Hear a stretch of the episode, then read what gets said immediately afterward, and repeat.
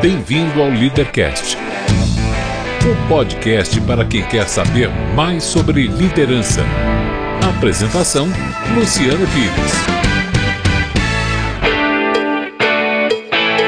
Bom dia, boa tarde, boa noite. Bem-vindo, bem-vinda a mais um Leadercast, o podcast que trata de liderança e empreendedorismo com gente que faz acontecer. Este não é um programa de entrevistas, não tem perguntas programadas nem roteiro definido. É um bate-papo informal com gente que faz acontecer e que vai para lugares onde nem eu nem meu convidado imaginamos. O Leadercast é lançado por temporadas, as quais os assinantes da Confraria Café Brasil têm livre acesso. Os não assinantes receberão a primeira parte dos programas de forma gratuita semanalmente. Saiba mais acessando www.cafebrasil.top. Este programa chega até você em parceria com a Page Personal, braço da Michael Page, especializada no recrutamento de profissionais técnicos e de suporte à gestão. Conheça facebook.com/barra pagepersonalbr. É Page Personnel. Se escreve Page Personnel BR com dois L's.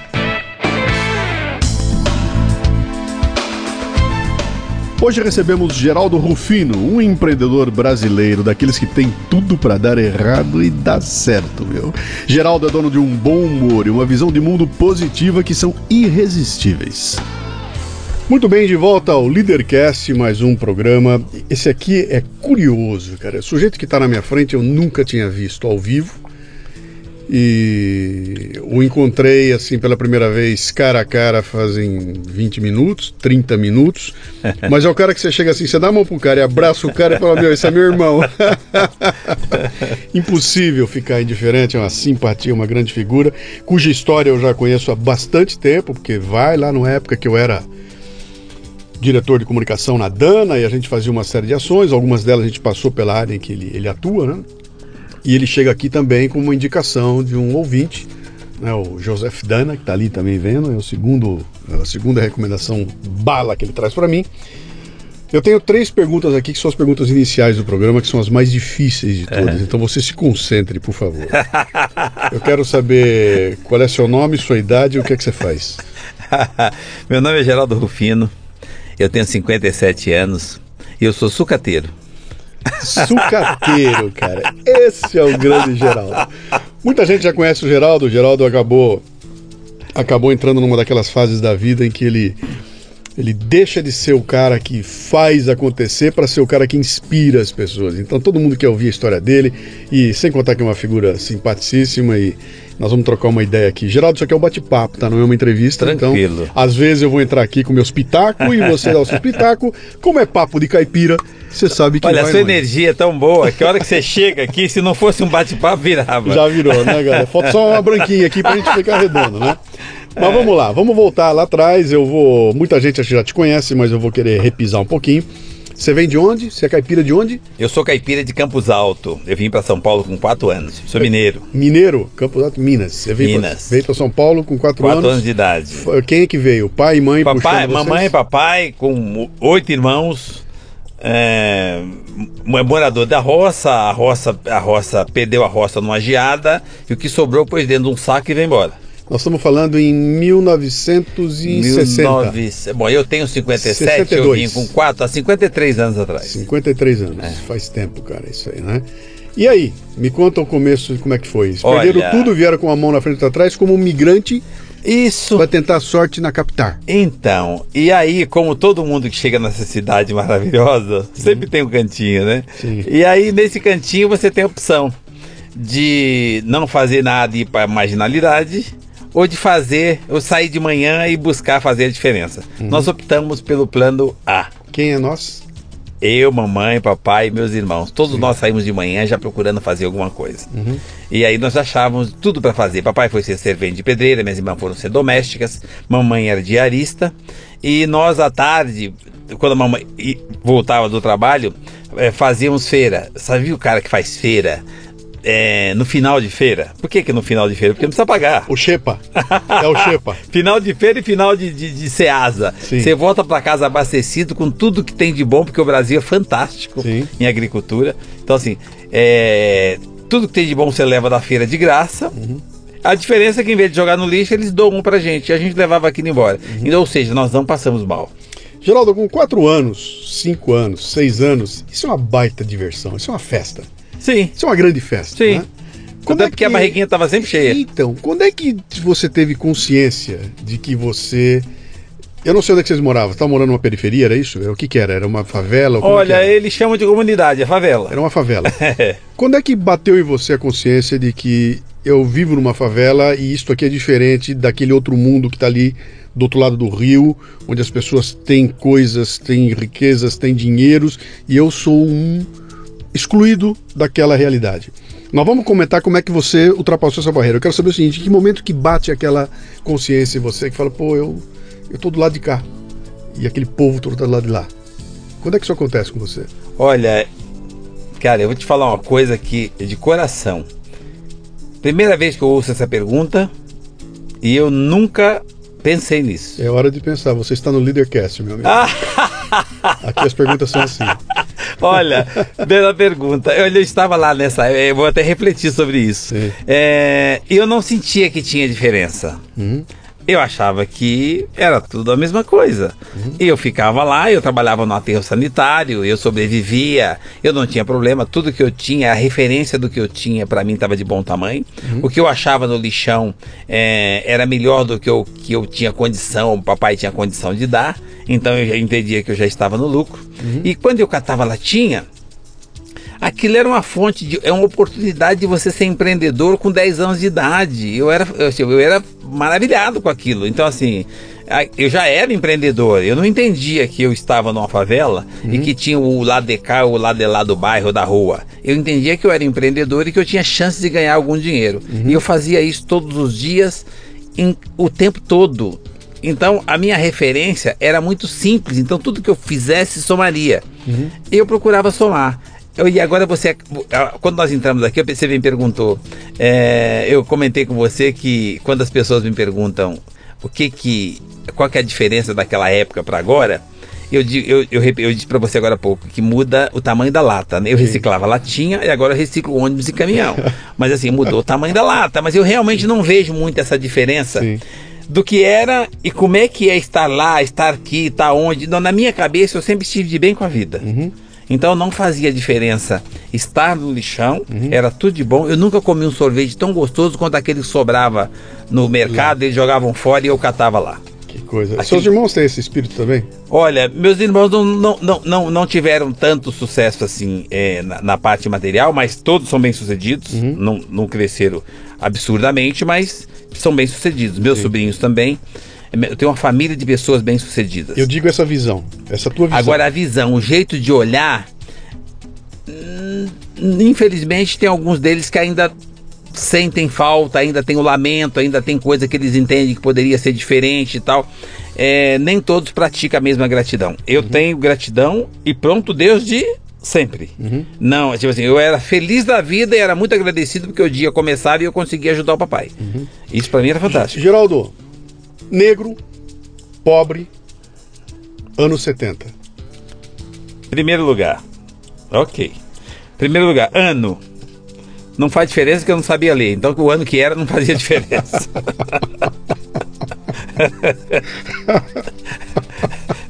Pobre também não faz diferença, porque para quem veio de Minas, de trem, comendo farinha, dormiu na estação e dormiu em porão até conseguir um, um- um barraquinho um pouco melhor para morar, é, e da- daqui a pouco eu tava no lixão reciclando latinha, eu tinha dinheiro para ir pro baile final de semana, Sim, então eu já não era tão pobre.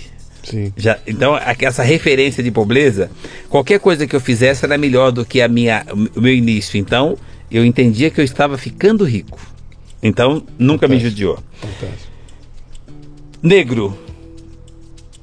Ser negro, eu nunca vi isso, eu nunca, nunca senti diferença, porque toda vez que eu olhava pro, pro espelho, eu me achava lindo. e as pessoas, eu, eu nunca olhei assim, eu nunca achei que isso fosse um problema, ao contrário, eu sou apaixonado por mim, eu acho que isso é um privilégio. Não, é fantástico. Então eu realmente não, não, não tenho esse, essa carga negativa. Eu não, eu não sofri, eu nunca sofri por nada disso, em fase nenhuma, em período nenhum. Porque eu entendo o seguinte, que essa parte de. de, de é, tudo que você falou tem um pouco a ver com preconceito. Uhum. Então, assim, negro, pobre. Então, cara, eu acho que isso tem muito a ver com o que deixam pôr na sua cabeça. Você passa a acreditar naquilo e daqui a pouco você acha que você é. Cara, nós somos ricos, nós somos brasileiro, um país de oportunidade, país do empreendedorismo, um país fantástico. Eu, ach, eu, eu, não precisava nem não precisava roubar, não precisava fazer nada. Eu achava que comer no, no resto do SEAS e da feira e eu comia muito bem. O que eu comia antes é o que eu como hoje. A diferença é que a hora que serve eu não sei de onde vem. E aquele porque já vem pronto não faz diferença, cara. Nós, é. somos, nós somos privilegiados. O brasileiro é privilegiado. Então, eu acho que eu sempre usufruí desse privilégio. Eu não sou do. Eu não, eu não acho que o lamento ajuda ninguém.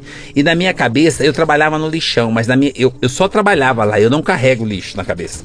Então eu achava que essa coisa de. Acho, achava não, eu acho que racismo, é, é, esses preconceitos de pobre, de A, de B, de ser isso, de ser. Tudo quanto é coisa que inventam, depende muito do jeito que a pessoa está pensando. Se você pensa que aquilo é verdade, se você acredita naquilo, infelizmente aquilo vai acabar absorvendo, vai acabar influenciando você. Uhum. Se você entende que aquilo não vai fazer diferença, que você é maior que aquilo, que você é um ser humano privilegiado e que você tem saúde ainda por cima, e que o dia começou e que você teve a oportunidade de mais um dia, cara, isso é muito pouco para te fazer diferença. Então, isso nunca me fez diferença, não faz hoje.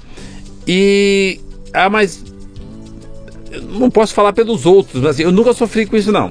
Mas é, sabe por que eu estou te cutucando? Pelo seguinte, é, que é, é evidente que a gente te conhece, você, você, nunca tinha me visto. entrei, a hora que eu desci, você já abriu um sorriso maior que a boca, é maior que a boca, o sorriso cai fora da boca do bicho, já me deu um baita abraço e tudo mais, você sente ali que é o seguinte, você tem uma belíssima de uma armadura é. emocional, muito bem construída, e eu estou descobrindo que ela foi construída lá atrás, ah. quando você era aquele molequinho. Então, isso que você coloca para mim aqui está é, muito claro. Você tem uma armadura é, em torno de você que te impediu de, de, de tornar negativos essas expressões Entrar todas. Né? Lixo. Quando eu te falei dos anos 70, era uma época brava no Brasil. Anos 70 era bravo, né? Hoje em dia já está muito mais. Uh, existe uma consciência muito maior sobre uh, sermos iguais, tratar igual e tudo mais, que é muito mais. Como é que eu vou dizer o seguinte? É, é, quando eu falo isso, os caras acham ruim. É, eu falei, não, não, não é que é perfeito, é que está melhor do que era 30 ou 40 anos atrás, entendeu? Então eu diria, é, é, é, hoje em dia é mais fácil a gente conseguir se dar bem no Brasil vindo de camadas muito inferiores do que era ah, nos anos 70, né? Que era muito mais trancado, né? Ah, então, para mim tá claro isso. Quer dizer, uma, você construiu uma armadura lá atrás, e eu acho que grande parte do teu sucesso é o fato de você olhar esse lado brilhante, né? Então, cara, é, bicho, eu já tô melhor do que eu era ontem, para mim tá bom, e amanhã eu serei melhor do que eu sou hoje, e assim eu vou melhorando e melhorando, melhorando, e a tua visão é sempre positiva. Você falou de anos 70. Uhum. Eu só lembro de uma coisa nos anos 70 que tem a ver com a cor. Uhum. Do Pelé. Do Pelé, Copa do Mundo. Oh. Cara, pra que que você vai olhar pra, pra baixo? Você pode olhar pra cima. Se você olhar pra cima, você vai lembrar da Copa do Mundo, daquele time fantástico do Pelé. Uhum. Vai lembrar de cor? Lembra que tinha o Pelé. Agora, para que, que você vai lembrar de outra coisa? O cara vai dizer, olha, na África a situação é difícil. Como assim difícil? Não, lá é diferente. Diferente como? Olha que na África só tem desgraça. Não, não, não, não. Olha que eu olho para a África, eu lembro do Mandela, do petróleo, das, da, da, das minas de diamante. E, uhum. e, tem outros problemas sociais como tem no mundo todo. Me conta um pouco como é que você então sai dessa. dessa... Você acabou de dizer para mim que você não sabia ler nem escrever. Graças a Deus. Quando é que você entrou numa escola para aprender a ler e escrever? eu, eu, com, porque, com, que idade? vou explicar para você porque, graças a Deus. É. Eu, eu consegui empreender dos, dos 9 aos, aos 13 com sucesso. Nos 13 eu tive um insucesso e fiquei sem dinheiro. O que, que, era esse sucesso dos 9 aos 13? Catar latinha? É, catando latinha eu consegui montar um mini depósito e vender para um depósito maior. Eu tinha meu primeiro negócio. Juntando dinheiro, eu consegui montar um campo de futebol, montar um cineminha em casa que eu fazia sessão da tarde, cobrava ingresso e vendia pipoca e arroz doce. Como é que se ganha dinheiro com um campo de futebol? Cobrando para jogar. Você alugava? Você montou um, um Eu tenho uma cabe... Todo mundo tem, tem futebol. O brasileiro tem futebol no claro. sangue. Aquela molecada toda da comunidade queria jogar no campo gramado, com trave bonitinha, com rede, com direito à flâmula e direito a usar o uniforme. O uniforme era meu. Sim. A trave era minha, o campo era meu e as flâmulas também. e eu controlava o campeonato. Você quer jogar, você paga. É, pronto.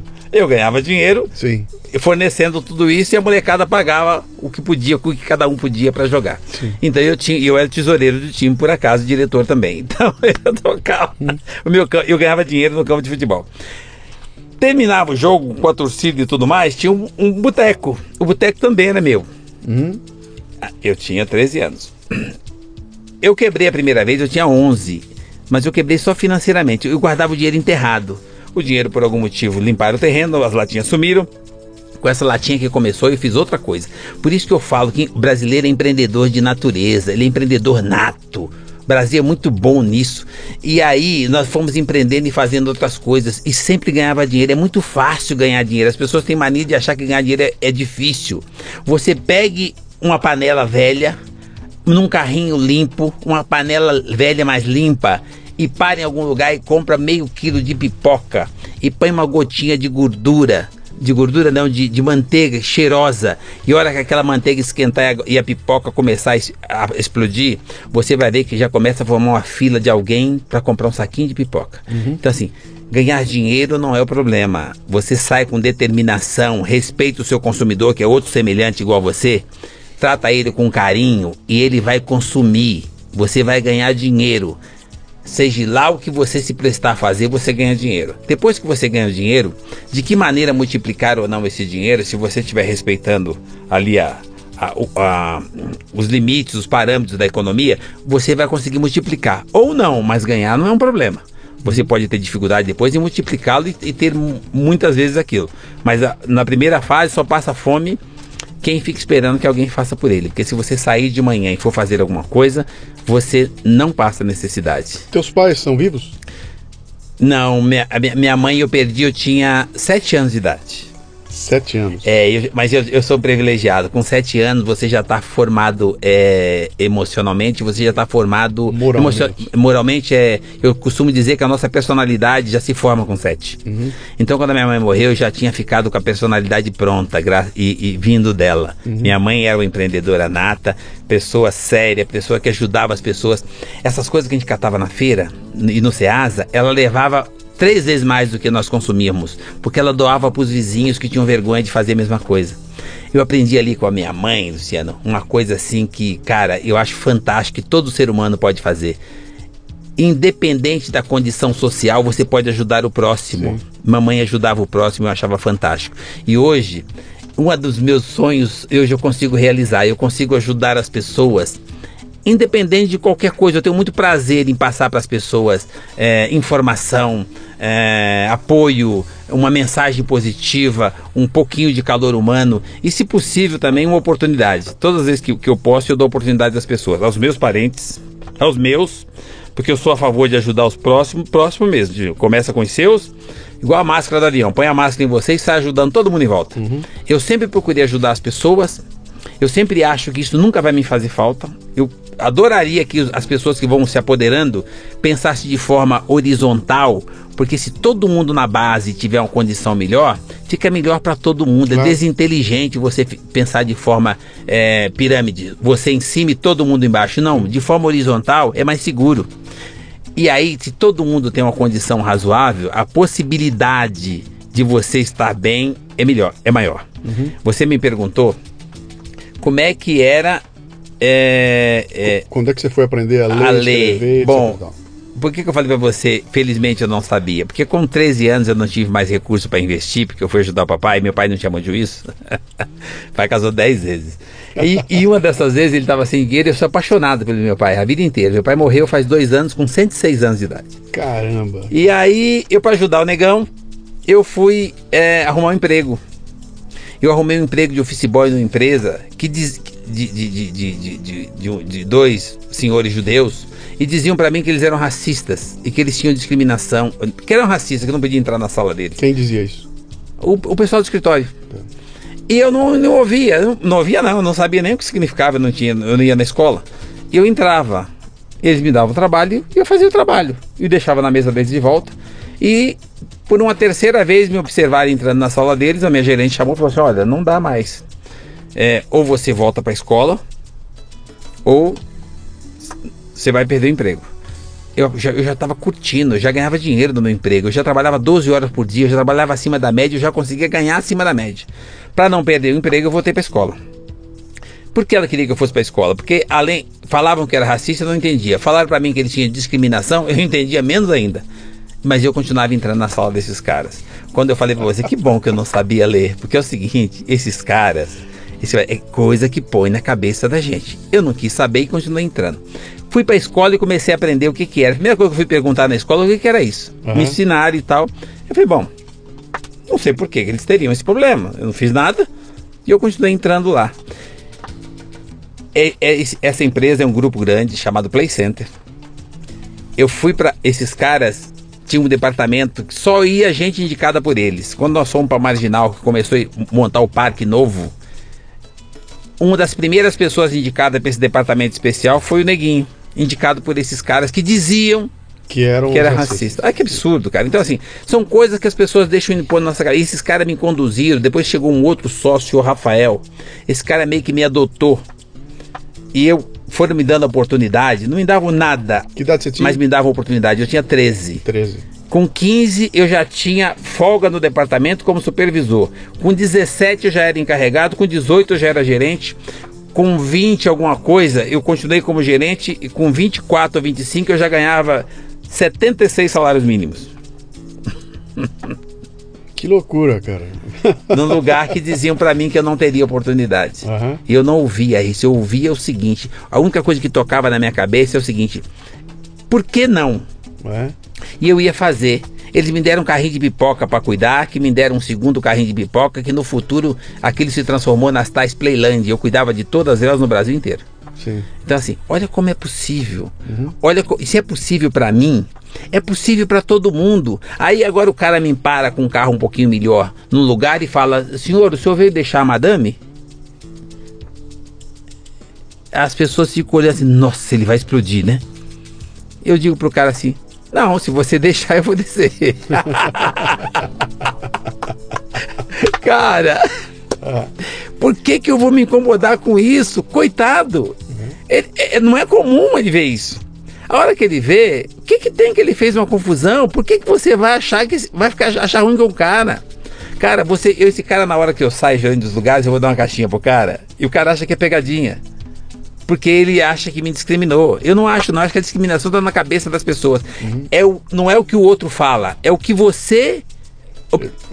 Geraldo, eu concordo contigo em. Outro dia eu botei um post eu coloquei um post onde eu fiz uma análise da votação, eu escrevi um artigo. A votação que teve na Câmara, dia é. 17, etc e tal. E peguei e analisei os dois discursos mais que mais barulho deram, que foi o Jean Willis e o Bolsonaro, né? É. Falei dos dois que deram aquela baita briga. E na hora que eu descrevi, descrevi como é que foi, falei o que, que eu achava contra um e contra o é. outro, etc e tal. E na hora que eu fui falar do Jean Willis, eu disse que o Jean Willis fez um discurso daquela forma uh, toda imponente que ele é. faz, e disse que ele foi estriônico, da forma estriônica que ele colocou ali, né?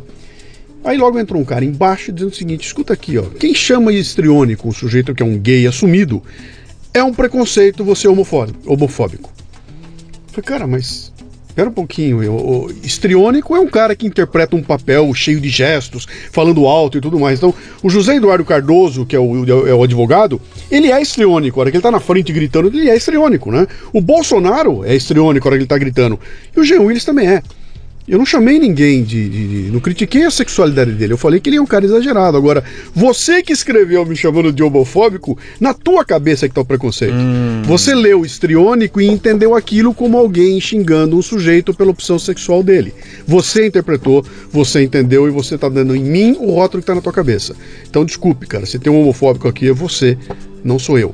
Isso, Geraldo, acontece diariamente, em todo lugar, com o pessoal tudo policiando e te tocando. Você fala, cara, mas não foi isso que eu quis dizer. Vem cá, eu vou chamar o Geraldo de negão, porque negão para mim é um barato e é muito legal, é carinhoso. Eu vou te dar um abraço. E aí? Vou entender que você me tratou com carinho. E tem gente que fica enlouquecida, ou já se viu, que coisa que absurdo você chamou o cara de negão. Mas por que que é? Eu acho muito mais simpático um cara que me chama, ô negão, do que Sim. um cara falar, eu sou Geraldo. Mas por que sou Geraldo? Sou seu amigo. Por que não, negão? Cara, esse é um jeito carinhoso de tratar as pessoas. Sim. Cada um ouve o que quer ouvir.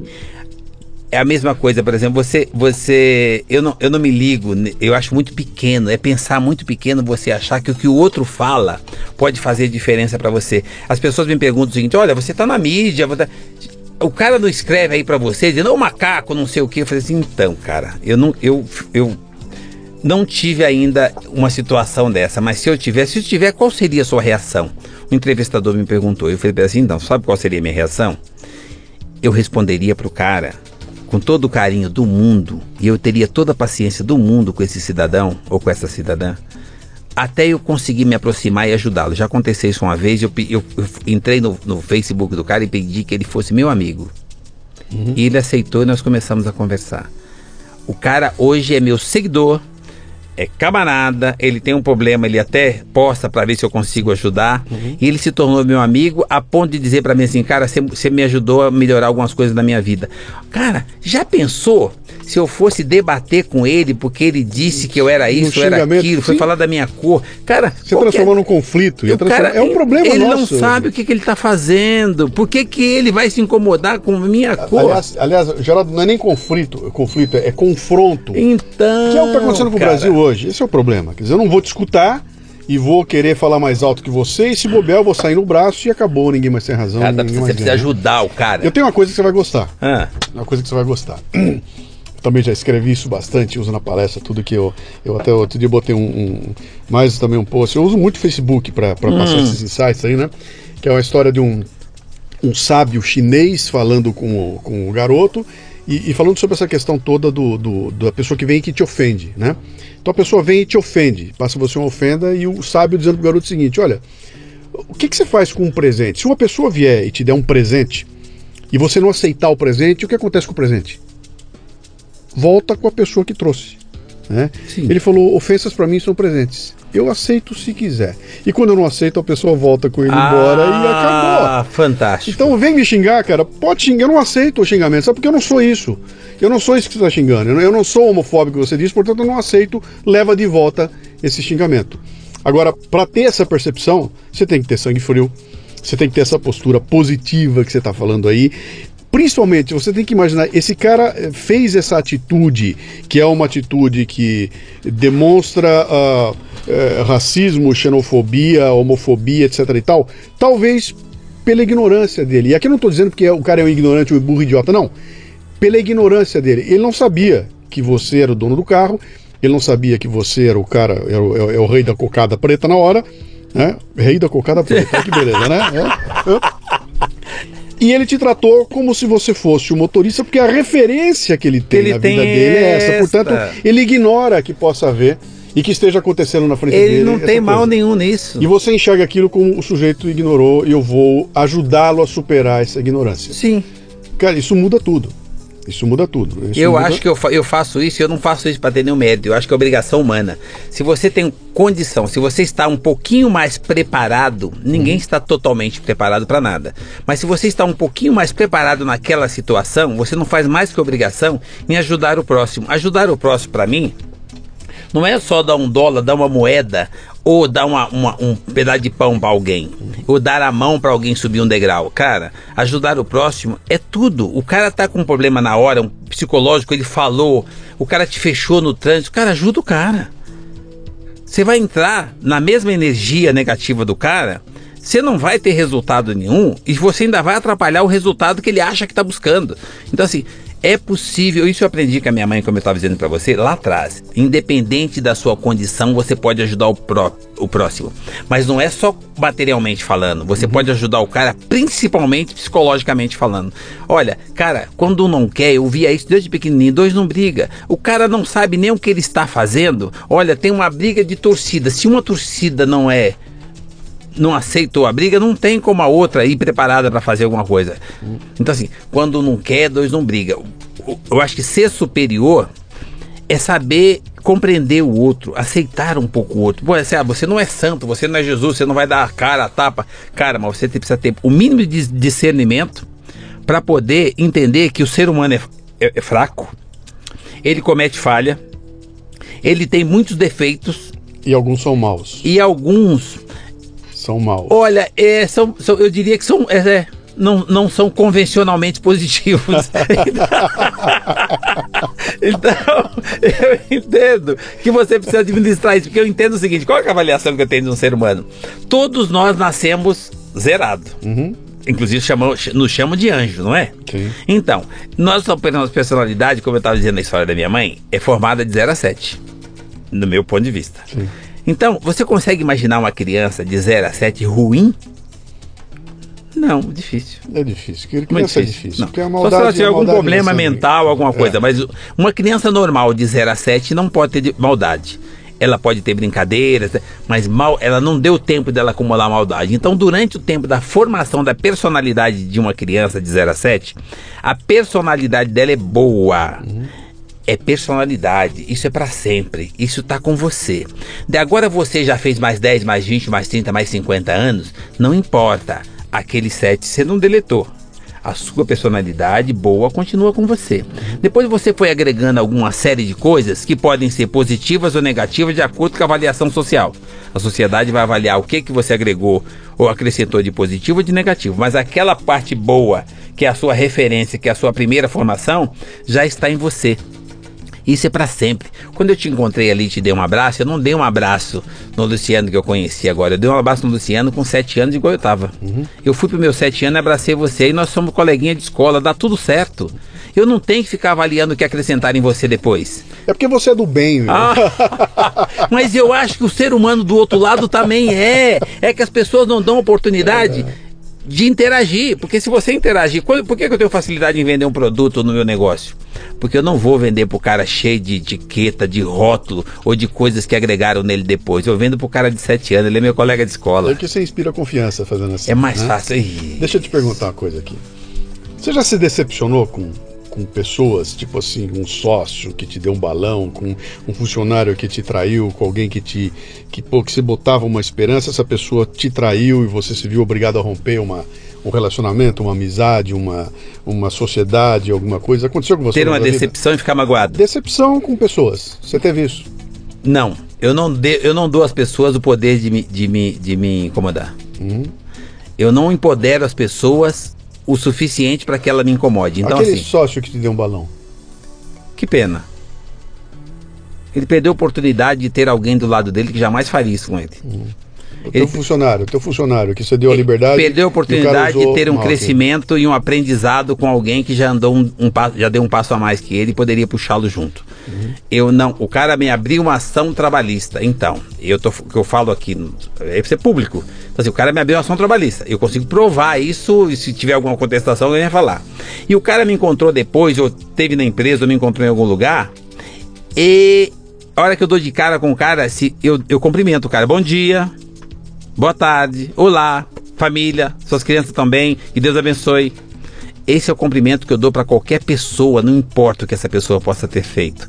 Porque eu entendo o seguinte, o que ela fez é para ela. O universo é poderoso, tudo volta para você. Eu não acho que um ser humano tem capacidade de fazer mal para o outro, ele faz para si mesmo, a não ser que o outro aceite. Uhum. É a mesma coisa da história do preconceito ou do racismo. O cara falou para você, se você aceitou aquilo como verdade, aquilo passa a fazer diferença negativa para você.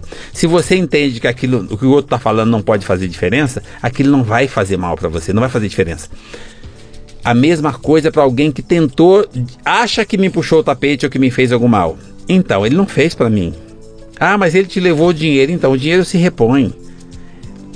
Eu sou um cara saudável, Nunca tive problema. Aliás, eu, não falei pra você que eu comia no lixão quando era pequeno, né? Uhum. Em troca disso, cara, você não tem noção que eu tenho de anticorpos.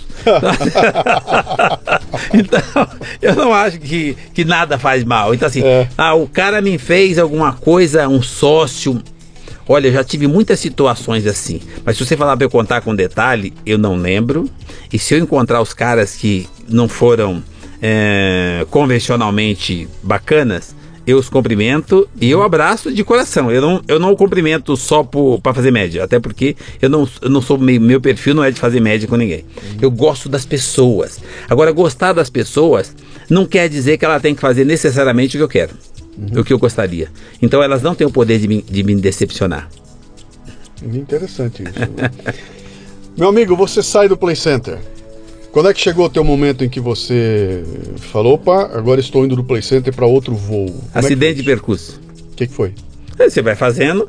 Eu vivo um dia de cada vez. Eu vendia, eu, eu trabalhava na fase de carvão, de repente consegui uma oportunidade de trabalhar no lixão. Trabalhando no lixão, perdi o dinheiro, achei uma oportunidade e montei outro negocinho. Perdi o dinheiro, achei a oportunidade de fui trabalhar de office boy. Uhum. Eu fui crescendo e eu sempre pensei nas pessoas. Olha que legal. Eu sempre ganhava um dinheirinho e ajudava mais alguém. Meus parentes em primeiro lugar. E eu sempre ajudava e eu fui empreendendo assim. Eu ganhava bem e empreendia através dos meus irmãos, dos meus primos, do meu pai, dos meus sobrinhos. E eles iam montando um negócio. Esse negócio JR é uma consequência da ajuda que eu dava a terceira. Eu não precisava disso. Eu fazia para ajudar o terceiro, para ajudar os meus. Eles abandonaram o negócio depois do negócio tomar forma e eu precisava ir para lá porque eu tinha meu CNPJ, que, que negócio, meu, meu CPF. Que negócio, que negócio o de peça. Não, Ele, como, é, como é que começa aí? Os caminhões. Eu tinha dois caminhões grandes com eles. Não, mas você era um office boy.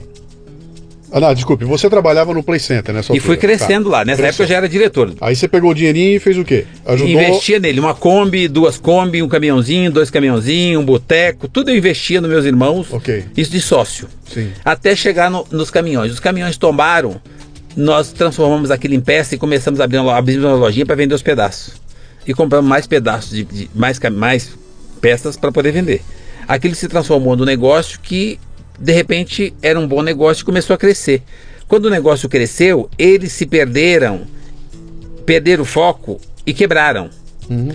Mas os, os, os, o, o, CPF era meu, a empresa estava no meu nome. Eu saí, eu, eu pedi uma licença temporária no Play Center, no lugar que eu nunca tinha tirado férias, e fui lá só para legalizar. Quando foi lá, novamente, terminei de legalizar, lá tinha pessoas, tinham seis pessoas. Eu precisava cuidar das pessoas. Para não deixar as pessoas desempregadas, eu deixei o negócio aberto. Então eu cuidava de manhã, ia para meu emprego, à tarde eu voltava para fechar. E aquela rotina foi se tornando é, dividida, chega um ponto que eu ficava mais lá do que. Sim, sim. E aí eu entendi o seguinte: que aqui, se eu ficando só lá o negócio já sobrevivia, se eu, se eu, eu indo lá, sim. se eu ficasse definitivamente, eu transformaria aquilo num negócio melhor. Aí eu simplesmente pedi licença para poder sair do Play Center, porque eles mandavam em mim. Uhum. e ele, com muito jeitinho, concedeu que eu fosse porque eles me queriam muito bem. E, e eu fui tentar fazer o meu próprio negócio. E nasce ali a JR. E nasce ali a JR. A JR. Que ano foi isso? Em, e, meus irmãos começaram em 85, eles tocaram até, até 87, 87 ela quebrou, eu fui, e eles saíram e eu fui. Eu, desde o início que eu toco sozinho. Me fala uma coisa aqui, você contou para mim que foi lá no Play Center que você começou a crescer, de repente você virou supervisor, coordenador, uma coisa Sim. assim, né? né? Como é que foi essa tua experiência de de repente alguém te chamar numa sala e falar, Geraldo, estou te promovendo para chefe? Tá vendo aqueles molequinhos ali que estão com você o dia inteiro aqui? Agora você é chefe deles dois. Você a partir de amanhã vem aqui que você vai mandar neles. E de repente você volta para conversar com os teus cupincha e você já não é mais o cupincha, porque agora você é o chefe dos cupinchas, né? Como é que foi essa tua essa consciência de que agora eu tenho poder de influenciar diretamente na vida de duas ou três pessoas que reportam para mim e, e, eu vou ter que tomar decisões em cima da vida dessas pessoas. Como é que foi isso? Mais fácil que trocar uma lâmpada. É? Porque assim, eu sempre gostei de pessoas, eu cuido das pessoas. Então eu cuido das pessoas, eu cuidava do meu colega office boy. Cuidar com carinho. Uhum. Eu fazia as coisas com disciplina, fazia com que ele andasse comigo também com disciplina, mas eu me preocupava com o lanche, se ele comeu, se ele tá bem, se ele não tá bem, se ele quer passar no médico, se ele tem dinheiro pro remédio. Eu sempre cuidei das pessoas, então eu sempre cuidei das pessoas que estavam ao meu redor. Então, à medida que saiu o líder da nossa equipe, que eu me tornei líder no lugar desse cara, eu já cuidava dos meus colegas de trabalho, independente de ser líder deles. Então, quando eu passei a ser líder, eu só passei a ser o cara que mantinha a disciplina, porque eu já tinha o carisma, eu já, eu já, os, eu já cuidava deles. Uhum. Eu tenho uma filosofia que eu trago comigo, Deus, Deus de sempre, chama-se carinho com disciplina. Eu tenho carinho com as pessoas. Agora, quando você leva para o lado profissional, social, etc., você precisa ter disciplina. Sem disciplina, até o carinho fica perdido. Sim. Você precisa ter disciplina. Então, quando você trata, lida com pessoas e você consegue ter carinho de verdade com essas pessoas, as pessoas vão perceber, qualquer animal percebe quando ele é tratado com carinho. A hora que você impõe a disciplina, o cara acaba cumprindo sem te dar trabalho pelo carinho que ele recebeu antes. Uhum. Então, assim, essa receita funciona desde sempre e nunca fez diferença. Eu ter dois colaboradores dependendo de mim, e eu cheguei a ter nesse departamento 360. É, foi 2, 3, 10 no Play Center. No Play Center. Cheguei a 360. Agora, eles dependendo de mim, do meu comando para fazer isso, não fazia diferença, porque do jeitinho que eu tratava eu e o pipoqueiro quando era só nós dois, uhum é o que eu tratava o meu gerente, o meu supervisor, inclusive parte deles, meia dúzia deles vieram trabalhar comigo depois, já no meu é, negócio, sim. 10, 15 anos depois. Então, assim, eu sempre entendo o seguinte: são pessoas. As pessoas merecem ser tratadas com carinho. Ninguém é melhor que ninguém. Agora você tem uma obrigação, uma meta, um trabalho para entregar. Então você precisa ter disciplina. Uhum. Disciplina de horário, de comportamento, de produtividade, de seriedade, de comprometimento com o que você está fazendo. Que, que, é o que constrói a relação de confiança. E a hora que você consegue juntar carinho com disciplina, você Sim. cria uma coisa chamada paixão. Uhum. Aí você se apaixona pelaquilo que você está fazendo, não cansa e aumenta a produtividade. Uhum. Aí aquela sintonia cria um ambiente que só dá resultado. Então é muito fácil buscar resultado. É muito fácil lidar com pessoas. Eu não acho difícil. Ah, mas é tão complicado lidar com pessoas. Com parente, então. Eu acho que lidar com parente é muito fácil. Lidar com as pessoas é muito fácil. E da mesma forma que você encontra um bicho na rua, e ao invés de você pegar um pedaço de pau, uma pedra, você faz um carinho, e depois ele começa a andar atrás de você. Uhum. Ele gostou do carinho. A hora que você falar pra ele, senta, ele não vai entender que você vai dar um paulado. Ele vai entender que assim, você merece que ele sente. Uhum. Você trata ele com tanto carinho. Uhum. É isso. Deixa, deixa eu te perguntar uma outra coisa importante aqui. Uh, uma coisa é você, você cuidar de uma equipe de 10, 20, 30, 100, 300 caras, tendo atrás de você uma baita empresa, o Play Center, com aquele que vai pagar o teu salário no final do mês, etc e tal. A outra coisa é você estar tá num empreendimento teu, onde você é a última instância, e se aquele treco quebrar, não tem. O chefe, socorro, Socorrei. dinheiro, põe grana que não tem. Lá agora sou eu e eu e vou tocar adiante, né? Que é aquela história de você como empreendedor dentro da empresa, que é o que você fez. Eu sou empreendedor dentro da empresa, como funcionário da empresa, e dá para crescer e ir muito tá. longe assim. E a outra é o empreendedor independente, né? Que eu vou tocar meu próprio negócio. Depende, de, é livre, Eu, eu diria para você o seguinte: são dois tipos de empreendimento. Para mim, o que diferencia de um do outro é o tamanho do risco. É, o risco de eu estar sozinho aqui é muito maior do que o risco de eu estar na empresa, porque ali, bobagem que a gente fizer, sempre tem um guarda-chuva, dá para recorrer a algum lugar. Aqui, você fez a bobagem, você quebra, né? Tá. Uh, como é que você enxergava essas duas coisas? Como é que eu lido com as duas passagem, coisas? Na tua passagem de, de, de, de sabe, do cara que estava dentro do Play Center, que estava na empresa, do executivo da Sim. empresa, para o o, o, o, independente. O empreendedor. É, como é que é que você lidou com essa, com essa diferença? De executivo né? para empreendedor. De executivo para empreendedor. Então, é que assim, é, é, é, é, muito legal essa pergunta, porque assim, eu acho muito importante isso para todo mundo, principalmente para o empreendedor. Ser empreendedor quando você pensa como empreendedor, você precisa pensar como empreendedor o tempo todo. Não importa se a sua, se a sua primeira função é de faxineiro ou de office boy. Você é empreendedor. A diferença é que o CNPJ não é seu mas você já está pensando que aquela obrigação que ele te deu é sua, então aquele negócio é seu. Esse quartinho que você me deu para cuidar é meu, então eu vou limpar cada cantinho, não vou pôr nada debaixo do tapete. Eu não vou tropeçar no meu próprio tapete. Eu vou tratar como se fosse meu. Uhum. Esse é o espírito. Como eu sempre pensei dessa forma, eu sempre entendi que a primeira pastinha que eu ganhei para ser office boy, eu entendi que aquela era a minha empresa e que eu ia trabalhar nela fora do horário padrão e que eu ia tratar dela como se fosse a última bolachinha do pacote, ia fazer com que eu ganhasse uma segunda pastinha. Foi o que aconteceu. Eu sempre cuidei da minha pastinha de office boy como se ela fosse minha Sim. e ali dentro estava o meu futuro e que dependia de mim. À medida que você troca de lugar e passa a ser empreendedor, não fez diferença, você já era empreendedor lá. Uhum. Então, é o jeito de pensar. Quando você arruma o seu primeiro emprego, se você pensar que não tem patrão, que aquele pedaço que ele deu para cuidar é seu, e que se você cuidar bem daquilo, aquilo vai crescer, e que, na pior das hipóteses, você vai aprender com aquilo e você vai usar em qualquer lugar depois. Uhum. Então, não é, ah, mas eu depois lá na frente vai que o patrão não me dá nada. Não, não, não, esquece.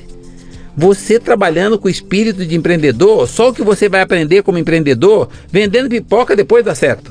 Você precisa aproveitar a oportunidade que o CNPJ não é seu uhum. e trabalhar como seu. Se você tiver resultado ali, você imagine o resultado que você vai ter quando ele definitivamente for seu.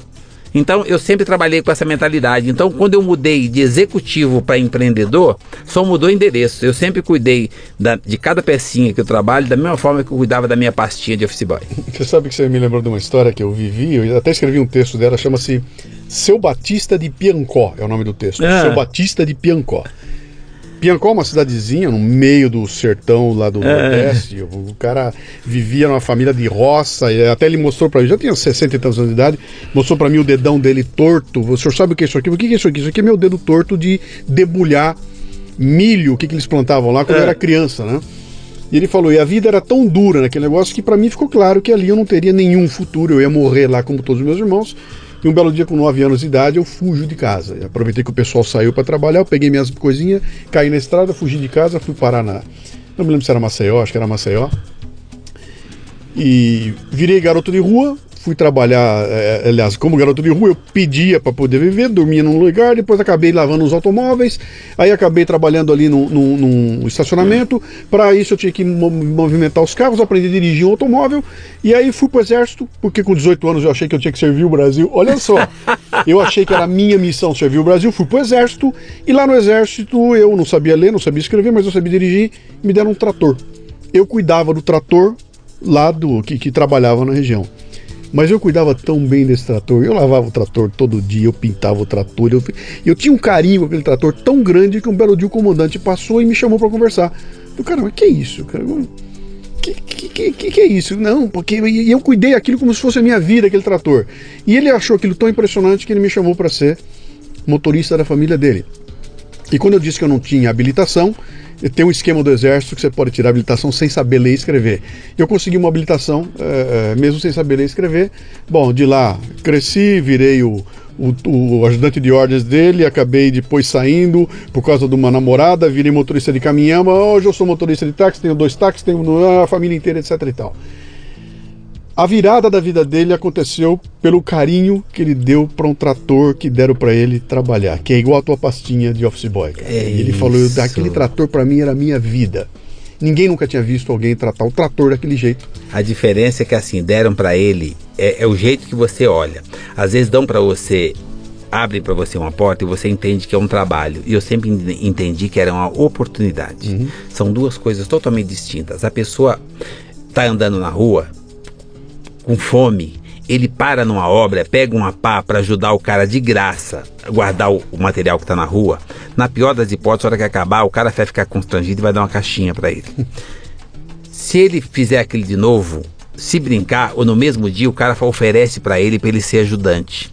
Se ele entender que aquilo não tem nada a ver com humilhação, dele ser servente de pedreiro, dele carregar ali, dele não, ser, não ter regime é, formal, se ele entender que aquilo é uma oportunidade, ele pode se tornar o dono da obra. Se ele entender que é um trabalho, até o nome é pesado, ele vai cansar. E ele vai entender que é, a vida está difícil. Se ele, então a, a, vida inteira eu fiz isso. Eu sempre entendo que quando a porta está destrancada, empurra que você tem uma oportunidade. Uhum e não entende que vai dar trabalho para empurrar a porta. invista, invista naquilo. Ah, mas vai dar trabalho, Acredita, sim, esse trabalho é investimento. vai lá fazer. Esse trabalho é investimento. Para de lamentar, as pessoas lamentam. Só lamenta, lamenta, lamenta. Cara, para de lamentar, vai fazer. Agradece de manhã que o dia começou e vai fazer alguma coisa. Você teve oportunidade, o dia começou, não precisa presente melhor. E você vai fazer alguma coisa. E mais, Geraldo, e faça o melhor dos melhores dos melhores. Em tudo Outro que dia, você se propõe. Eu fiz uma entrevista aqui, agora não vou me lembrar, foram tantas delas, nós estávamos discutindo isso. E eu dizia no bate-papo com a, com, com, a pessoa que estava aqui, eu não vou me lembrar quem é, que pena, mas falando assim de que eu consigo ver, por exemplo, esse capricho da pessoa numa planilha Excel. Cara, olha, eu preciso fazer uma planilha, por favor. E ele entra no computador, faz uma planilha e me dá uma planilha.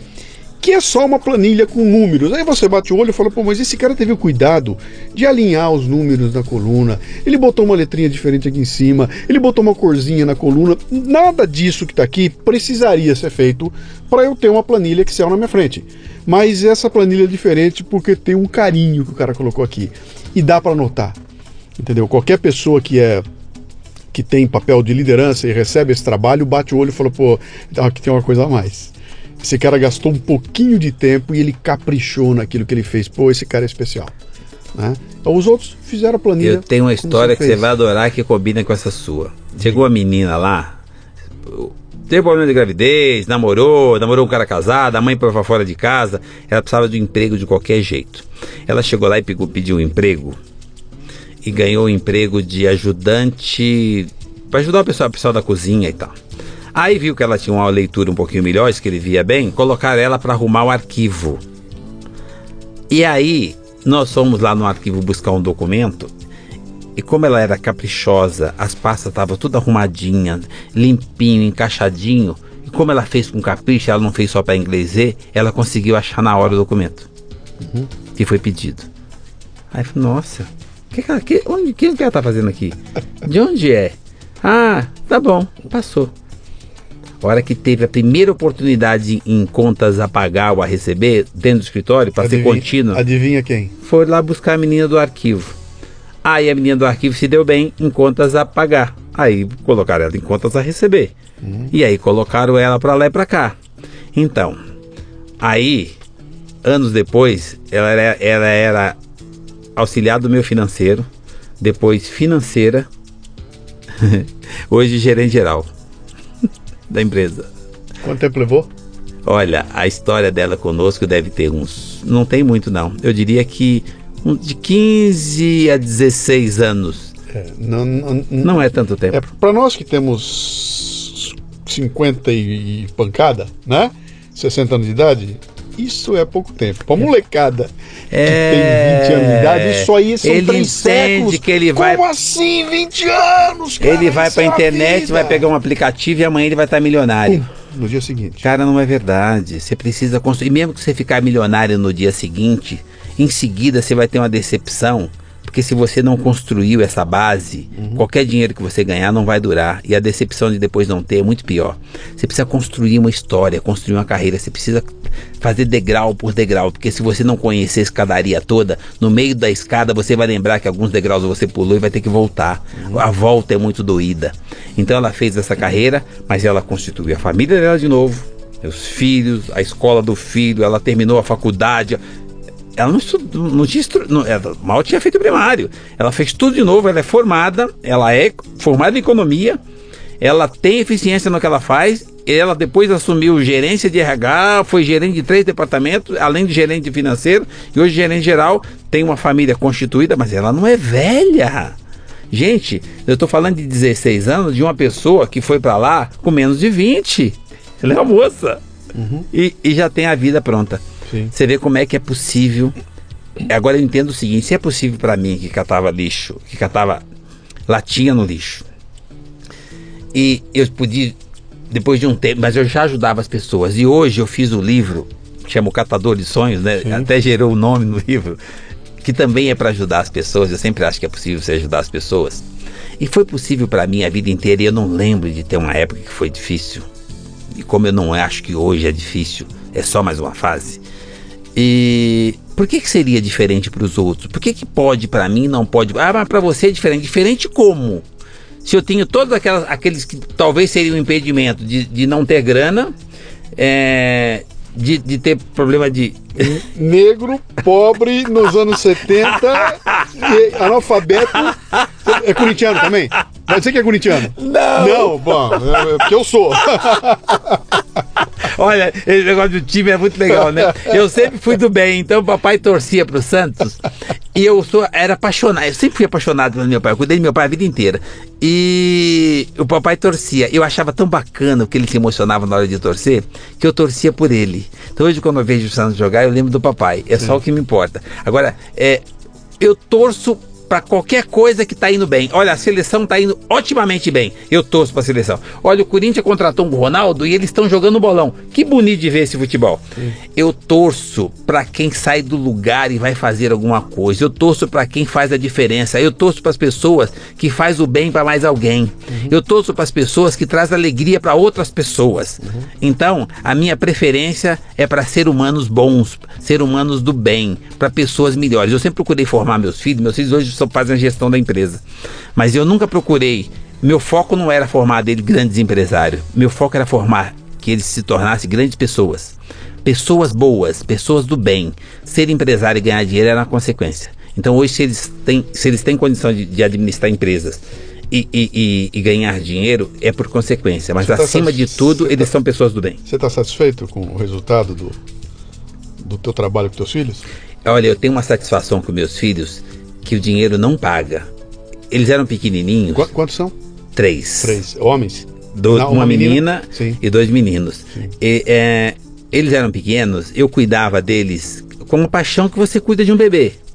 Cara, esses caras cresceram, trabalharam, desenvolveram, estudaram. Então, e eu cuido desses caras. Eu não faço mais a gestão da empresa, eu cuido só do geral da SA. Eu faço coisas para mim do jeito que eu gosto. Mas eu cuido desses caras com o mesmo carinho, que eles tivessem dois anos. Uhum. Isso não tem preço. Eu entendo que não tem ex-pai, é para sempre. Pra você ter uma ideia, eles podem fazer reunião internacional sem me convidar para sentar na mesa, mas eles não podem chegar na empresa de manhã e ir embora sem dar beijinho. Então, eles, essa... têm, eles têm um norte moral, Geraldo. Nós temos uma família, primeiro lugar. E se você pegar e tentar explicar o que está acontecendo com o Brasil de hoje, nós perdemos esse norte moral, cara. O país está nessa loucura que nós estamos vendo porque o norte moral desapareceu. E, e, e, não, e você não consegue olhar para alguém e falar o seguinte: é, este é o cara em que eu vou apostar, porque em dois minutos hum. vão entrar 50 caras contando a história do podre que não foi. Que todo coisa, mundo trabalhando para derrubar. E, e, nas últimas eleições, eu também escrevi um texto a respeito disso. Eu, eu, eu pensei, eleição presidencial, falei, eu chego numa, num, num momento da eleição, eu falei, cara, eu tô assistindo esses discursos de dois caras, um tentando derrubar o outro. O discurso é calcado em cima do ruim. É tudo é ruim. É, quem é pior?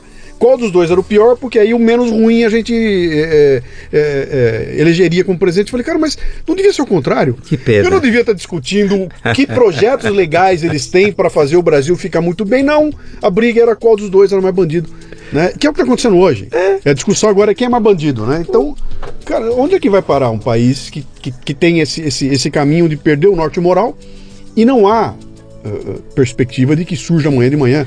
Porque tem que limpar isso tudo que está aí, né? Mas você sabe que depende de nós. Começa dentro de casa. Se dentro de casa eh, nós cons conseguimos passar isso para os nossos filhos, passar essa relação moral, o carinho, a disciplina, o comportamento, a ética. Se você já trabalha isso dentro de casa, e vai ensinando para eles que política, ruim ou mal, ela é necessária e que você não pode fugir dela, você precisa participar. E você vai se envolvendo e tem pessoas boas e ruins, mas todas elas, por essência, como eu tinha dito anteriormente, são boas. Então você o tempo todo procurar trabalhar, ajudar os que estão mais próximos para que eles se tornem pessoas melhores. É possível.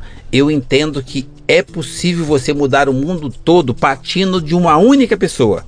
O jeito de pensar eu penso dessa forma. Eu venho aqui já vi que você tem um pensamento legal. Aí então nós fomos dois pensando positivamente e pensando em ajudar o próximo de formas diferentes, para que ele também cresça como pessoa. Nós fazemos isso com mais um, com mais dois, com mais três. Um, de, um dessa turma vai ter um cargo que faz que representa mais meia dúzia. Esse cara representa mais uma quantidade maior, que vai ser um político representativo. E de ponto em ponto nós vamos mudando. A nossa política é muito nova. Vai chegar uma hora, se nós começarmos a ter essa consciência agora, vai chegar uma hora que nós vamos ter uma leva de pessoas que já saiu aqui da base pensando diferente, pensando em realmente fazer alguma coisa pelo próximo e por ele mesmo. O que é fazer por você mesmo?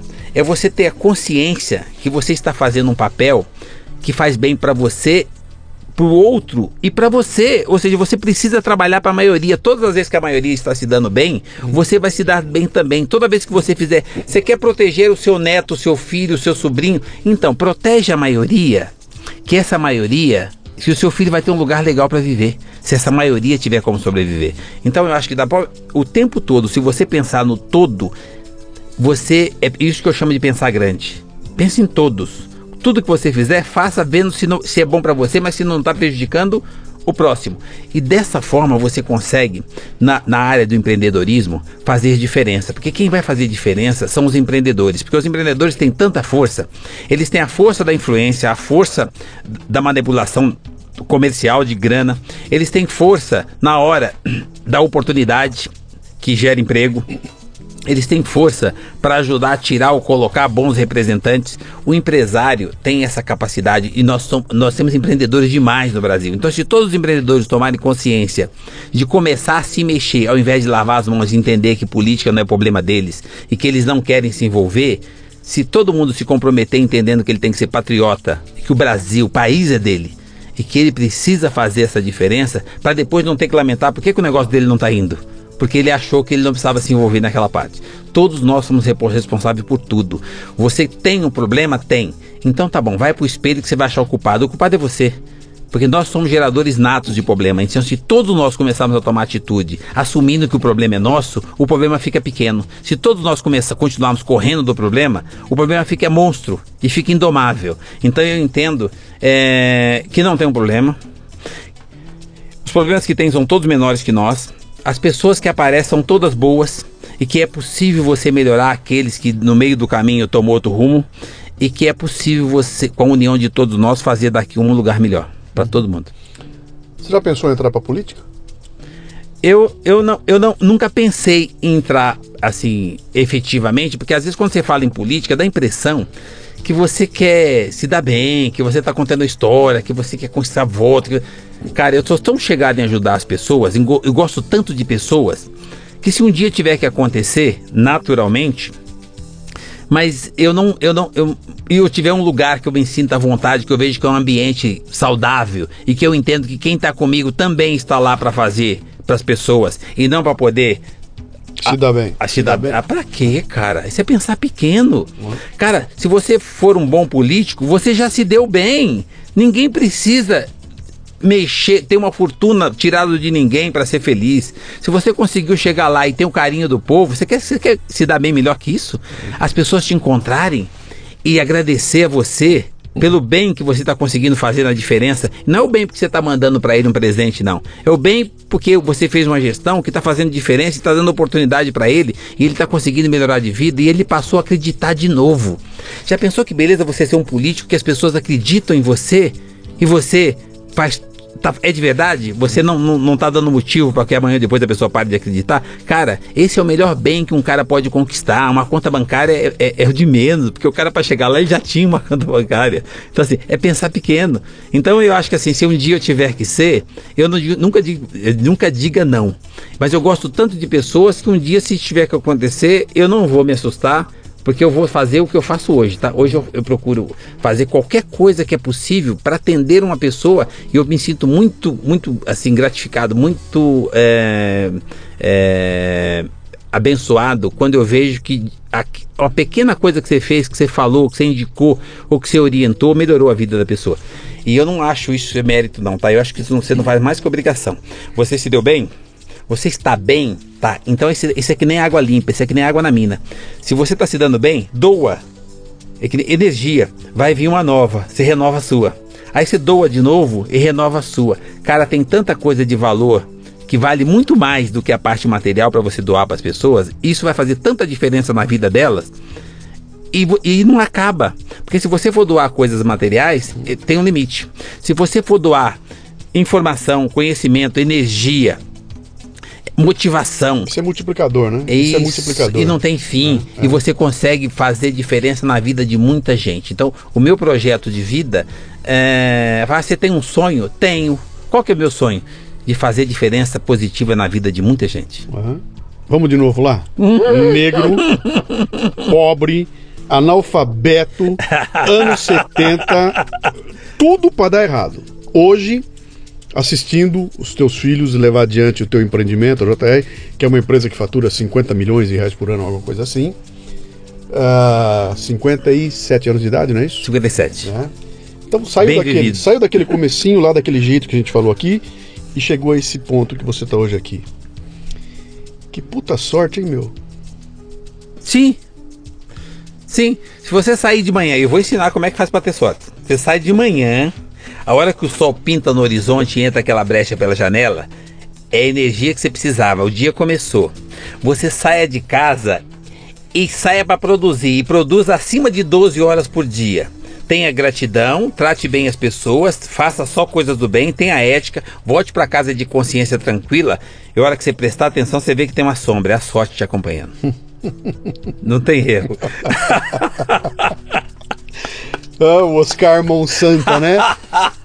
treinava 26 horas por dia, cara, jogando a bola na cesta. Aí eu entrava no jogo, eu acertava um monte de cesta, os caras diziam que eu tinha sorte. A sorte. Meu, que sorte. A sorte funciona assim, no meu ponto de vista. Ela, ela é tão amiga, ela é tão presente na vida da gente, que ela, como amiga, como mãezona, assim como qualquer mãe, a sorte vem e fala pra você, amém. Uhum. Ela vai te apoiar. Agora você escolhe o que, que você vai fazer a quantidade que você vai fazer, o que, que você quer para você, se determine e vai. A sorte é a sua sombra. Ela vai atrás de você. Uhum. E ela vai te apoiar o tempo todo. Falou: Olha, você deu uma sorte? Claro que eu dei. Ela anda comigo 24 horas, é minha sombra. Uhum. Aquilo que você faz é aquilo que você vai ter, aquilo que você construiu, aquilo que você plantou, é aquilo que você vai colher. E a sorte é nada mais, nada menos que a sombra de cada um. Ah, mas a, a, eu, a minha sorte não, me deixou. Não, como é que a sua sombra te deixou? A sorte não te deixa. É você que faz mais, você que faz escolhas ruins. Uhum. Nós temos livre-arbítrio. Escolhe. Escolhe. Grande figura. Estamos chegando no nosso final aqui. Uh, deixa eu fazer um comentário, você que eu acho que é, que, é, que é pertinente aqui agora. Quer dizer, você chegou numa altura da vida que você podia agora estar tá curtindo aquilo tudo que você construiu, podia estar tá muito bem lá na tua, no teu barco em Angra. Uh, passando seus dias ali é, viajando pelo exterior, etc e tal, e você escolheu assumir uma outra missão de vida. Eu sei que você está preocupado, você lançou um livro, você está fazendo um programa na internet, você está agitando e acabou na hora do café você falou para mim, não, eu tô, eu quero inventar um jeito de chegar em mais pessoas e para contar essa história poder inspirar as pessoas e tudo mais, né? Uh, essa é uma missão muita gente escolheu essa missão antiga. Teve um cara que lá atrás escolheu um negócio parecido, tinha 12 neguinhos seguindo ele, né? E ele até hoje se fala no cara até hoje, né? Mas hoje, com a internet na mão e com essa maravilha da tecnologia, você pode chegar em milhões de pessoas num instante uh, atrás do outro, né? É, e você já contou qual é a tua missão, falou qual é, o que, que eu quero fazer? Eu quero uh, incentivar fazer um, diferença fazer positiva um, para as pessoas. mais de pessoas, né? Não é muita gente que pensa assim. Aliás, não é, não é, é, é, é não é muita. Para pensar assim, você tem que ter atingido um determinado patamar, não só material que te permite não viver pensando no dinheiro, sim, mas também de cabeça, né? Para falar o seguinte: olha, isso que eu estou fazendo aqui agora, eu estou plantando aquela árvore em cuja sombra eu jamais vou poder sentar, porque o dia que a sombra surgiu eu já morri. Sim. Eu já fui embora, né? Ah, e eu vejo que tem muita gente te procurando. Você está aparecendo, você está na mídia, estão te levando, você está na televisão, está aqui, está lá, está tá com o governador, vai lá teu evento, bota você para falar no evento, os caras todo mundo te chamando para falar, etc e tal. Você já tem consciência plena do tamanho da tua responsabilidade cada vez que você abre a boca e contamina as pessoas que estão perto de você, não só com a ideia que você está colocando, que eu acho fantástica, essa história do positivo, etc e tal, mas com essa mosquinha do empreendedorismo que vai morder a pessoa e falar, cara, eu vou partir para fazer o meu negócio e um belo dia esse cara vai encontrar com você e vai falar, Geraldo, aquilo que eu ouvi você falar mudou minha vida aquela coisa que eu te ouvi dizer era o momento que eu precisava ouvir aquilo, aquilo fez eu ir adiante, né? Ou aquele texto que eu li no teu livro foi o que abriu para mim o caminho. Você tem consciência do tamanho dessa responsabilidade? Que isso é muito maior do que vender peça de automóvel, do que, eh, sei lá, do que comandar uma equipe por um negócio? Sim. É, eu sempre acho que ganhei dinheiro vendendo alguma coisa, ou comercializando, empreendendo em alguma coisa, porque eu sempre levei comigo a paixão. E se tem uma coisa que hoje eu tenho é paixão pelo que eu venho fazendo é, com relação a pessoas. Eu tenho um cuidado muito grande para lidar com as pessoas e eu tenho um carinho de verdade com as pessoas. Então, quando eu falo para você que eu vou bater um papo, que eu chamo de bater papo porque eu não sou palestrante. E eu chamo de, de história porque eu não sou escritor, então assim, eu sou sucateiro mesmo. Mas na hora que eu vou falar com pessoas, pessoas são pessoas. Em todo lugar, tudo que você imaginar na vida, na outra ponta tem uma pessoa. E eu aprendo, eu, eu gosto de lidar com as pessoas. E eu tenho carinho de verdade com as pessoas. Então, quando eu vou falar, quando eu vou passar qualquer mensagem, quando eu vou dar algum recado, ou, ou, ou, ou motivar, ou eu vejo com que, com, que, com o que eu vou falar vai de alguma forma direta ou indiretamente influenciar alguém, eu tenho todo o cuidado do mundo para ter certeza que, não, que aquilo não pode fazer mal para a pessoa. Uhum. É, e eu não me decepciono quando, no meio de uma quantidade significativa de pessoa, um pense o contrário. Eu não fico revoltado e não vou debater com esse um que pensa o contrário. Se eu tiver oportunidade, eu vou ajudá-lo também. Já está em mim o prazer de fazer, o prazer de ajudar o próximo, o prazer de ajudar as pessoas. Eu gosto do que eu faço e não tenho problema de amanhã ou depois alguém fazer um comentário desnecessário, desagradável e aquilo vai me, me desmotivar. Eu sou motivado desde pequenininho. Isso eu aprendi com a mamãe. Os caras não iam buscar as coisas no resto da feira porque eles tinham vergonha e nem por isso ela deixava de trazer para eles. Aquilo ali para mim foi a melhor das minhas lições e eu já tinha minha personalidade formada, eu já tinha sete anos.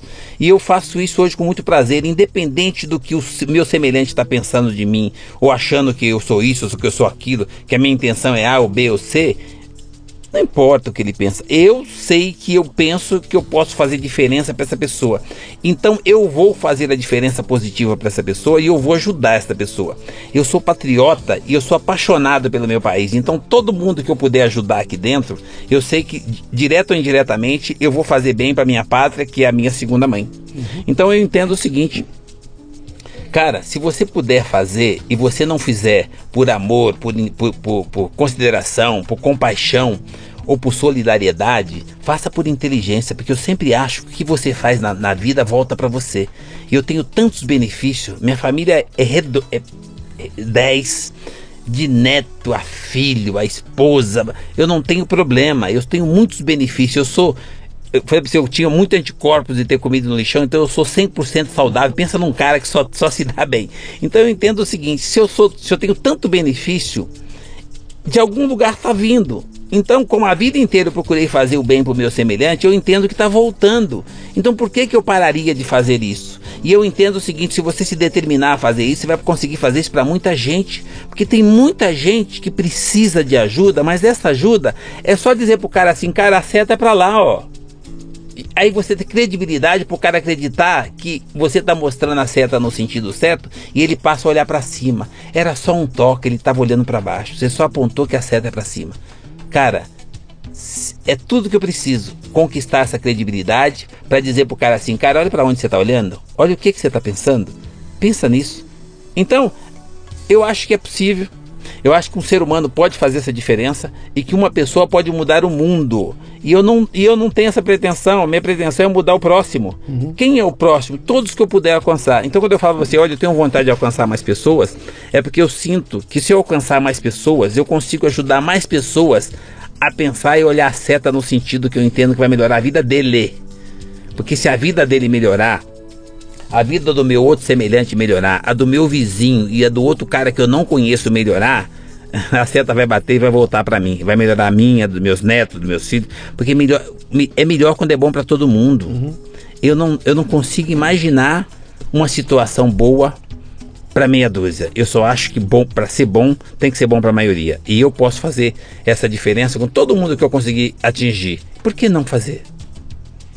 Tô tentando achar aqui um, adjetivo para você. É. Eu acho que o, que o que melhor casa no final dessa, dessa entrevista aqui, você é um cara generoso, cara.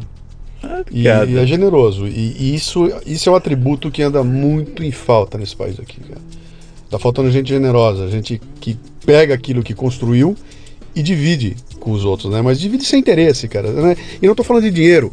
Dinheiro para mim é bobagem. O dinheiro é, é, a parte boba da história, né? Ou consequência, né? Não... É, é, a parte que você consegue medir, você pega e gasta, constrói, tá? E aí, se não tiver, de uma hora vem, eu perco e ganho de novo e a gente vai refazendo isso. O que você não consegue é, é, disponibilizar dessa forma são esses valores que a gente tem aqui e acho que é por falta de generosidade que a gente tem esse problema sério Você que esse país está vivendo. Fez, comentou uma coisa que me toca muito. Uhum. Quais são os valores de cada um? Quais são os seus valores? Esse é o ponto. Cara, não adianta eu sair por aí distribuindo um dólar para cada um ou uma cesta básica para cada um. Não vai resolver o problema de ninguém. Eu vou ficar na miséria e não vai resolver o problema do outro. Uhum. Só vai complicar a vida de todo mundo porque o cara passou a depender daquilo. Agora eu não tenho mais para dar, ele não tem, eu também passei a depender. Não é isso. Todos nós temos a mesma possibilidade, todos nós temos a mesma massa cinzenta, todos nós temos a mesma capacidade mental se você ajustar o seu jeito de pensar, todos nós podemos ter acesso e conseguir as mesmas conquistas todos nós conseguimos subir um degrau a mais. Então, se você conseguir explicar para o cara que é possível, e como eu sou uma boa referência, porque eu nunca precisei de nada para conseguir ilicitamente e tudo foi, foi acontecendo de boa e eu não me lembro de hora nenhuma ter sofrido por conta disso. Então, o que eu estou falando para ele é de vida prática, de vida real, é a minha vida real. Eu sou um cara feliz desde pequenininho. Então eu entendo que é possível para o outro e eu, te, eu, eu procuro passar para ele um pouco de verdade. Cara, isso é vida de verdade. Eu não estou lendo um livro ou lendo um catálogo e fazendo uma palestra. Eu estou contando para você vida real. Uhum. E que é possível, é possível ontem, hoje ela continua sendo possível. E você não me está me dando nenhum para eu tentar convencer você que você também pode. Cara, é possível agora seja lá qual for a sua situação, é possível você fazer e ainda é possível você ajudar o seu semelhante que está do lado é possível no Brasil. Para de achar que o outro lado da fronteira é melhor. O melhor país do mundo é o seu. Então você consegue aqui, você conquista aqui, você é patriota aqui, você resol... não fuja do seu problema. Ah, tem um problema político, comercial, econômico, então não fuja do problema. Você faz parte dele, você está dentro do Brasil. Então nós vamos nos unir e resolver o problema. E sempre que se fala unir, não fica lamentando ou pedindo contribua, ajuda o próximo. Como? Tem tantas maneiras de ajudar. Então eu entendo que é muito mais. Eu vou conseguir ajudar muito mais pessoas distribuindo informação, autoestima, jeito de pensar, fazer com que o cara acredite que ele é capaz. Não ficar discutindo com ele a religião dele, a capacidade dele está nele. A religião ele pode escolher a que ele quiser. Ele é bom, para de acreditar que as pessoas ficam falando que você é pobre, que é isso, que é aquilo, e que você é homossexual, que você. Cara, nada a ver. Acredita que você é bom e que você é um ser humano como eu, como todo mundo, nós somos semelhantes e que você é capaz de fazer a diferença. Vai cuidar de você e dos seus. É possível. Então, e eu sou uma experiência viva disso. Então, assim, não dá para o cara contestar o que ele está vendo. Então não é uma coisa, ah, ele vai puxar minha, minha ficha lá, vai puxar o que ele quiser o que eu falo para ele aqui, o que eu tô falando, eu falo em público.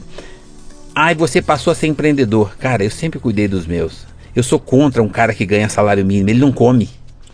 Então, eu tenho um monte de colaborador, eu nunca paguei salário mínimo, porque eu sei que o cara não come. Como é que você quer que o cara tenha carinho e disciplina com as suas coisas? Como é que o cara vem, quer que o cara venha trabalhar motivado se você não deixa ele comer? Uhum. Então, consciência o que você fala tem que você tem que praticar. A, você fala tratar com, com carinho e você chega de manhã na sua empresa e não dá bom dia pro porteiro? Como assim? Então assim, tudo que eu falo eu pratico e eu tenho resultado prático também. Eu tenho retorno positivo. Então, se é possível para mim, é possível para todo mundo. E, e, a vida inteira, enquanto eu respirar, eu vou fazer exatamente o que a minha mãe fazia. Eu faço para mim, e ajuda o próximo. Eu ponho a máscara em mim, dou a primeira respirada, eu, já vai sobrar oxigênio, eu já divido com o próximo. Grande figura, cara. Muito bem. Quem quiser ter contato mais com o teu trabalho, bom, eu vou dar uma dica aqui primeiro. Você acabou de fazer um trabalho muito legal com a turma do meu sucesso.com, com os nossos Grande amigos. Magaldi. Isso, o Magaldi, que vai estar aqui também. Já esteve aqui, já gravei ah, também com legal. ele, né? E, e, tem uma história maravilhosa lá, com aquela produção fantástica deles lá, que é emocionante, inclusive, né?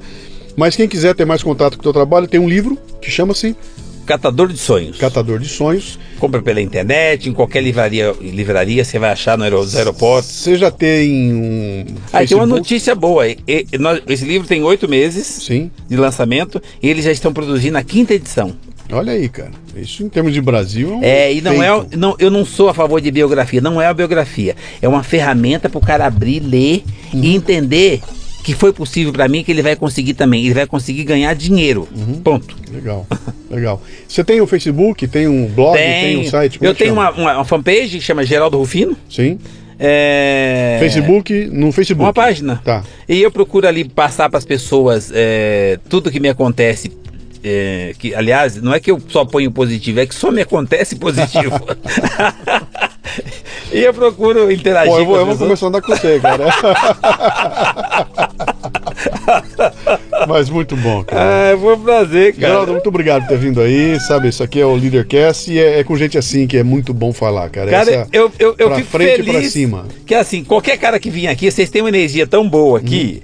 O abraço da chegada tem a ver com a recepção da energia. A sua recepcionista, ela sorri. Outro dia estavam falando pra mim o seguinte: como é que faz pra você vender? Aí o, o- o palestrante foi lá, o cara, um cara técnico de motivação, ensinou, falou de curso, de treinamento e tal. Aí chegou minha vez, o cara falou assim: como é que você faz pra vender, Geraldo? Eu falei assim: então. Assim, você sorri? Como assim sorrir? Então, é. a primeira recepção, a primeira, a primeira impressão é que fica. O cliente chegou, você sorriu, ele já relaxou. Sim, já. Então, agora a venda é uma consequência. Que bom. Foi o que aconteceu aqui. Bem-vindo ao Leadercast. Foi um prazer, Muito obrigado cara. pelo tempo que você nos deu aqui. Vamos nos, nos ver mais e falar mais. Um grande abraço.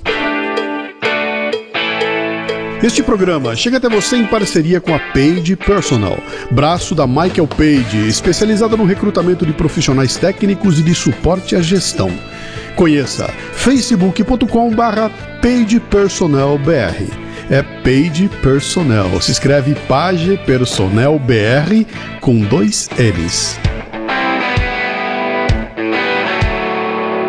Você ouviu o Leadercast com Luciano Pires. Mais uma isca intelectual do Café Brasil. Acompanhe os programas pelo portal cafebrasil.com.br.